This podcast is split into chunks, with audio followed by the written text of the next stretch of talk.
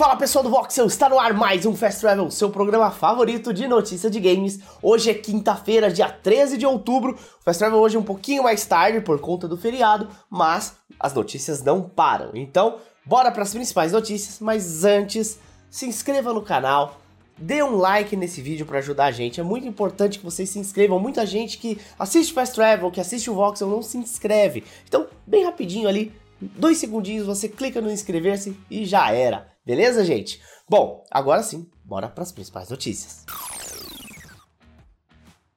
Bom, gente, ontem durante o feriado a PlayStation anunciou os jogos que vão chegar no dia 18 de outubro para Plus Extra e para Plus Deluxe. Lembrando que os jogos mensais da PlayStation Plus já foram anunciados e já dá até para baixar, já faz um tempinho. São eles o Hot Wheels, o Injustice 2 e o Super Hot.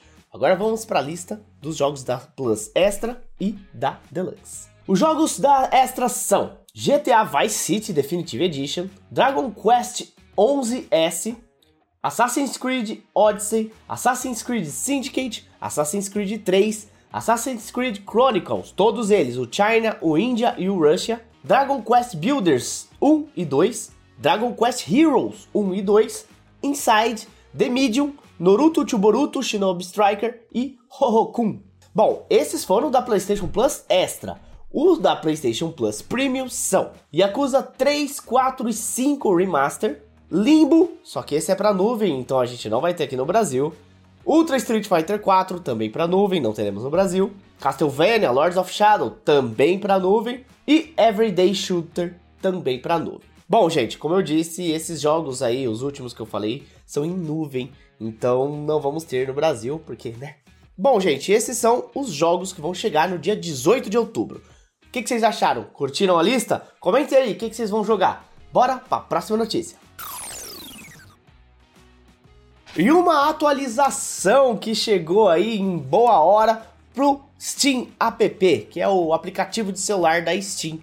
Finalmente atualizaram o aplicativo e agora você pode fazer downloads remotamente.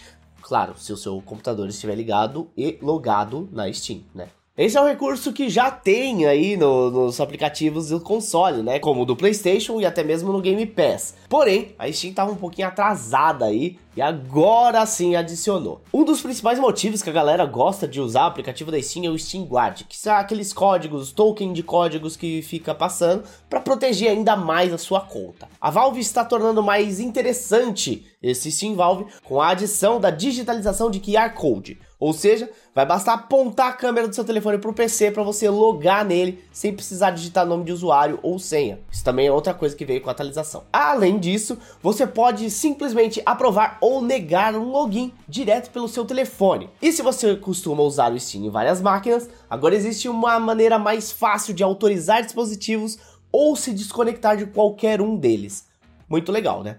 E finalmente, o aplicativo mobile agora tem suporte para múltiplas contas, caso você tenha múltiplas contas. Bom, gente, essas são as principais novidades que chegaram aí pro aplicativo da Steam, finalmente. Ele tá um pouquinho atrasado em relação aos outros, né? E aí, gente, o que, que, vocês acharam? Vocês usam o aplicativo da Steam? O que, que vocês acham dele? Bom, bora pra próxima notícia.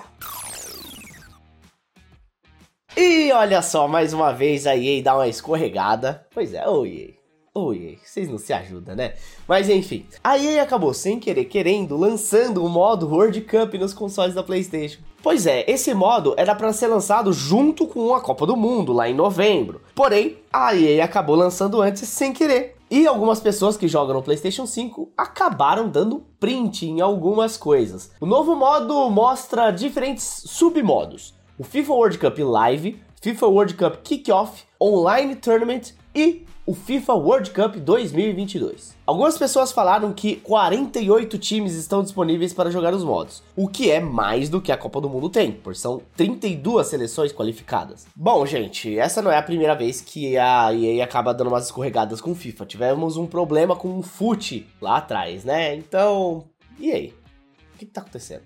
Podemos dizer então que essa foi uma catástrofe, entendeu? Catar, Copa Tá, deixa pra lá, vou terminar o programa logo. Isso aí ficou muito ruim.